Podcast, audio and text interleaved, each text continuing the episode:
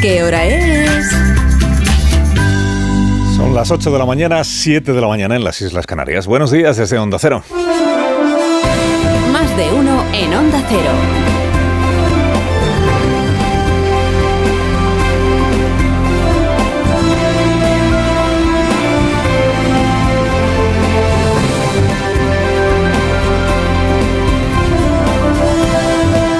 Bienvenidos a una nueva mañana de radio. Estrenamos el, 20, el 10 y 10 y 19, 19 de octubre de 2023. Ya se marchó Joe Biden y por tanto ya ha empezado de nuevo, se ha retomado la cuenta atrás para la toma israelí de Gaza. Ya sin, sin más ultimátum del ejército para que la población palestina abandone el norte en desbandada, en cualquier momento podría empezar esa operación Basta que los blindados reciban la instrucción, la orden de cruzar la frontera y empezar a abrirse camino eh, por las calles de Gaza. Ya veremos hacia dónde, ya veremos hasta dónde, con qué objetivos concretos y sobre todo a qué precio. A qué precio para los ciudadanos que no han asaltado nunca un kibutz, que no han disparado nunca un cohete, aunque sí hayan podido celebrar tanto una cosa como la otra, porque celebración de los atentados es verdad que sí que hubo en Gaza. Ciudadanos que no han participado en los atentados pero que probablemente acabarán sumándose a la lista de víctimas, de heridos, de damnificados del conflicto en Oriente Próximo. Joe Biden, digo, se ha vuelto para, su Casa Blanca, habiéndole escuchado a Benjamín Netanyahu que el paso fronterizo del sur, el paso de Rafah con Egipto, se va a abrir para que puedan entrar de una vez los camiones con ayuda humanitaria y para que puedan salir también los estadounidenses que todavía permanecen en Gaza. Esto es lo que ha conseguido Joe Biden en la visita. No parece gran cosa, no parece gran cosa, sabiendo que la pretensión de Biden era levantar un cortafuegos político que evitara que el incendio se extendiera a otros lugares de Oriente Próximo. Digamos que aspiraba a ejercer de pacificador primero en Israel y después en Jordania. Primero con el gobierno israelí, después con algunos de los gobiernos árabes. Y al final pues se quedó en lo que se quedó, porque la segunda parte del viaje fue abortada y se quedó Biden en lo que ya era antes de salir de Washington, que es el socio inquebrantable de Israel, que da la cara por Benjamín Netanyahu para que una parte de la sociedad occidental se la aparta, porque la parte de la izquierda, sobre todo de la izquierda europea, que seguramente hoy tiene peor opinión de Biden de la que tenía hace un mes o dos meses. 14 horas después de la explosión en el hospital de Gaza, el ejército de Israel sabedor de la repercusión que algo así tiene, no solo en la opinión pública internacional, sino en la opinión pública israelí, en su propia opinión pública, un ataque a un hospital. Sabedor de ello, el ejército se tomó ayer la molestia de difundir los datos que le llevan a afirmar que no fue un misil propio, sino un cohete lanzado por la yihad islámica y averiado o deteriorado el que produjo la, matanza en el hospital. Naturalmente habrá quien piense que todo lo que ayer presentó el ejército israelí es una manipulación. Pero habrá que admitir que Israel ha hecho algo que jamás no ha creído necesario hacer, que es aportar elementos para sostener la versión que había difundido. Aportar los vídeos del supuesto cohete, conversaciones grabadas a terroristas de Hamas que admiten que ese cohete puede tener una procedencia palestina, fotografías tomadas en el hospital después de la explosión en las que no se ve nada parecido al cráter que habría dejado el impacto de un misil. Tampoco ha podido confirmarse revisando todos los vídeos, revisando las fotos de las víctimas, incluso la rueda de prensa que ofreció ayer una autoridad palestina rodeada de cadáveres en el propio hospital no ha podido confirmarse, digo, que el número de víctimas mortales eh, alcance o roce los, los 500, las 500 personas. Entonces, con un muerto ya es una tragedia, es verdad.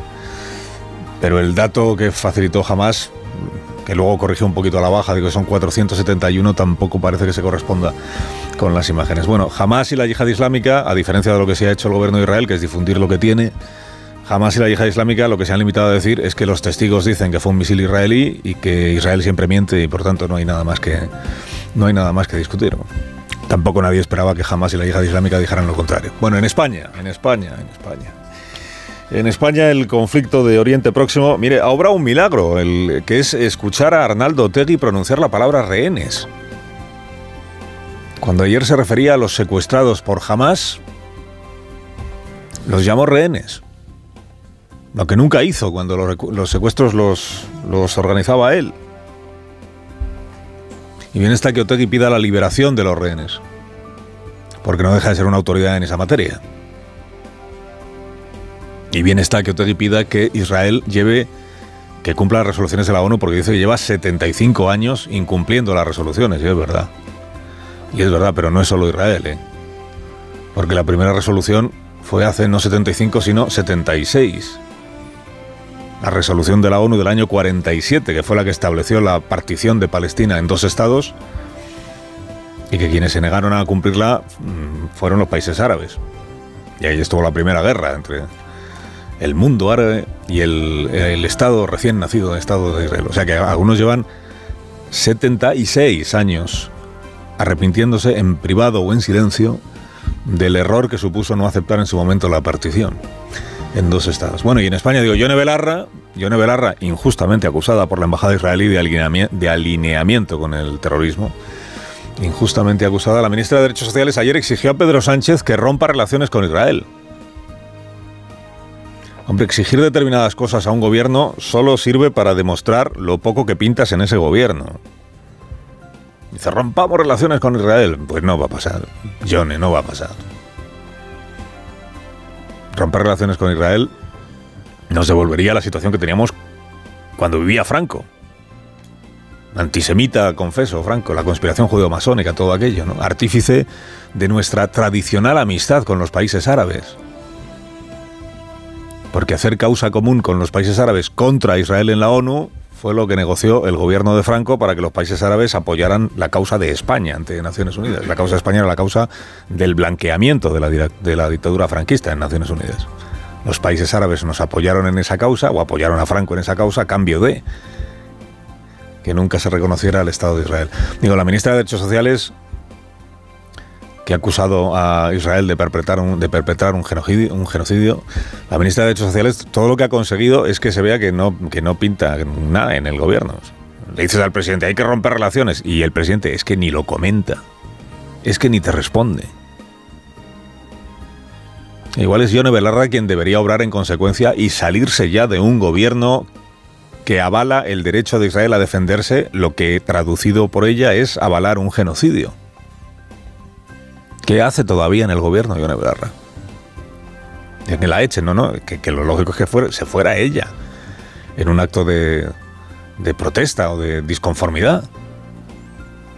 Como contábamos ayer que ha hecho esa concejala musulmana de Manchester en disconformidad con la posición del Partido Laborista británico en este asunto. La coherencia anda de capa caída en la política española, ¿verdad? Pero dado que Yone Belarra va a dejar de ser ministra en breve de una manera o de otra, tiene la ocasión perfecta para demostrar la firmeza de sus convicciones. Yo me preguntaba a esta hora, igual usted lo escuchó, si Tezanos habría considerado suficientemente interesante el debate público que está abierto sobre la amnistía para preguntar a los ciudadanos qué piensan, de qué, posición tienen sobre la amnistía. Es que mejor forma de contribuir a la solidez de este debate que saber si existe o no un clamor social por la impunidad de Carlas Puigdemont o si existe todo lo contrario. Bueno, la respuesta a la pregunta que nos hacíamos ayer, ¿Habrá preguntado Tezanos por la amnistía? La respuesta es naturalmente no. Naturalmente el CIS no ha preguntado porque el CIS, Tezanos es un buen soldado, nunca pregunta nada que a Sánchez le pueda incomodar. Ha preferido preguntar esto otro. Tezanos en el CIS del mes de octubre ha preferido preguntar ¿Cómo de satisfecho está usted por la victoria de la selección femenina de fútbol en el Mundial? Ya créaselo, el Mundial fue en agosto, ¿no? En agosto, estamos en octubre.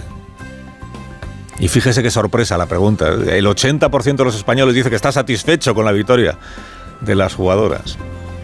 Y el otro 20% en qué piensa. Bueno, pues menos mal que ya hemos resuelto esta, esta duda. ¿Está España satisfecha con la victoria femenina en el Mundial? Sí, venga. ¿Y la amnistía? No, eso no enreden que el CIS no está para que sepamos cosas como esas. Bueno, Sánchez ha decretado en el peso de perfil bajo Salvo Rodríguez Zapatero, que tiene ritmo propio, andan tímidos los socialistas partidarios de la amnistía. Y para ser una medida tan legítima, tan razonable, tan constitucional, tan coherente, como diría Sánchez con la política de Sánchez, anda que no les cuesta abrir su corazoncito a los españoles. Oscar Puente dio un pasito esta semana, lo escuchamos ayer, defendiendo que hay que hacer posible que haya cauces democráticos para que todos los ciudadanos en España puedan manifestar sus inquietudes. Que debe de ser que, que todavía no los hay, los cauces. ¿Pero en qué país vive Oscar Puente? ¿En qué país vive? Pero bueno, en general los dirigentes socialistas andan cautos, porque la mayoría está como usted y como yo. O sea, no tiene ni puñetera idea de si la investidura sale o no sale, de cómo está la negociación, de si habrán de defender una cosa o su contraria. Una cosa o su contraria, pero con la misma convicción impostada. Hoy tenía el PSOE una oportunidad excepcional para hacer aquello que prometió Sánchez, que es hablar claro, una vez que fuera propuesto candidato por el rey, porque el Senado acoge un debate sobre la posible amnistía. Dices, ¿es una idea de Feijó? Pues sí, claro. ¿El PP pretende con ello poner en apuros al PSOE? Pues claro, sí, pues. El PP tiene mayoría absoluta en el Senado, es así, sí. No va a convocar un debate sobre los, sus pactos con Vox, entiéndame. Ayer dijo Félix Bolaños, el PP utiliza el Senado como un plató convertirlo en un plató para sus espectáculos, espectáculos que ya conocemos todos, de tremendismo, de mentiras, de exageraciones. Bueno, como argumento, a mí con todo el afecto al ministro me parece malo, ¿no? Porque ¿qué problema tiene el gobierno en ir a un plató? Si Sánchez quería en campaña ir a un plató a debatir con Feijóo todas las semanas. Si el PP va a sembrar el Senado de exageraciones y de tremendismos, pues razón de más para estar deseando ir a desactivar todo eso. En ausencia de ministro o de ministra que acuda a la comisión correspondiente del Senado, pues tendrá que fajarse hoy Juan Espadas, que parece que es quien va a ser el encargado de llevar la, la voz cantante y la única voz, la única, del Grupo Socialista. Se había hablado antes de Chimo Puig, varón caído en la escabechina de mayo, ¿no? Que es verdad que Chimo Puig tiene el talante adecuado porque Chimo, Chimo Puig tiene muy buen talante. Esa es la, muy buen talante pues para hablar de reencuentro, para hablar de convivencia, de generosidad, todos estos comodines que el Palacio de la Moncloa ha puesto en circulación, a la espera de saber si, si cuentan con Puigdemont para la investidura o si les va a dejar tirados. Bueno, ayer celebré que Per Aragonés anunciara que él sí que acude al Senado, porque es una manera de admitir que esto de la amnistía o más allá de eso, la Organización Territorial de España compete a todos los ciudadanos y no solo a los ciudadanos de Cataluña. Y es una forma de acreditar fe verdadera en la amnistía, ¿no? Acudir al Senado a evangelizar paganos. Hoy, sin embargo, sabemos que Per Aragonés no se va a quedar a escuchar a los demás. Viene, predica y se vuelve para casa. Esto, esto mal, presidente, mal. Si uno acepta debatir porque no puede quedarse callado, tiene que escuchar los argumentos de los demás. Porque si no, ¿qué debate hay ahí? diablos, no hay debate en el Senado. Dices, no se queda, no vaya a ser que Ayuso le convenza de que lo suyo es traerse a Puigdemont en una jaula y pasearlo encadenado por toda España. No, se va porque tiene una agenda que cumplir, lo dijo ayer la consejera del gobierno de Cataluña. Ya, pero si la agenda se la ha inventado él, pues sí, claro. Pues. ¿Habrá algo más importante para un presidente de la Generalitat catalana que estrechar lazos con el resto de la España plural, diversa, y convencerla de lo bien que le va a venir a toda España la amnistía? Pues hola y adiós. Yo suelto mi speech y ahí os quedáis que sois todos muy de derechas. Hermoso canto al diálogo, a la democracia, al reencuentro. Carlos Alsina en Onda Cero.